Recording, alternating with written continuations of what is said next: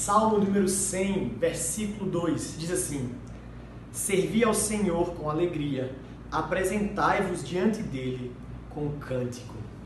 O Salmo número 100 é um salmo famoso, foi musicado, várias pessoas já cantam há várias gerações.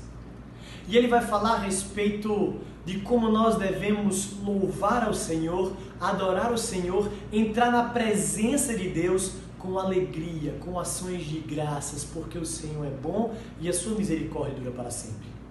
O serviço ao Senhor, o serviço na igreja, é muito mais do que um voluntariado.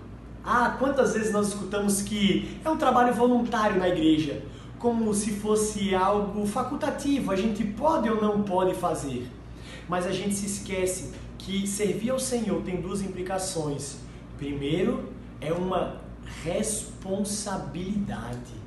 Nós, enquanto servos do Senhor, enquanto participantes do corpo de Cristo, nós temos a responsabilidade de servir na casa do Senhor, de servir aos nossos irmãos, de participar da vida comum da igreja. Mas também é um privilégio. É um privilégio poder nós podemos entrar na presença de Deus e adorar ao Senhor nós entrarmos é, em congregação, em comunhão com os irmãos e adorarmos ao Deus vivo e verdadeiro.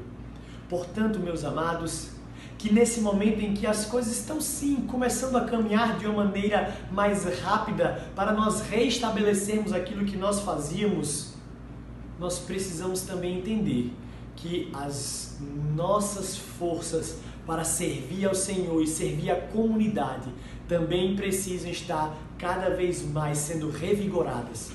Que nós não esqueçamos de que podemos fazer tudo e a casa do Senhor, o serviço aos irmãos, fique esquecido.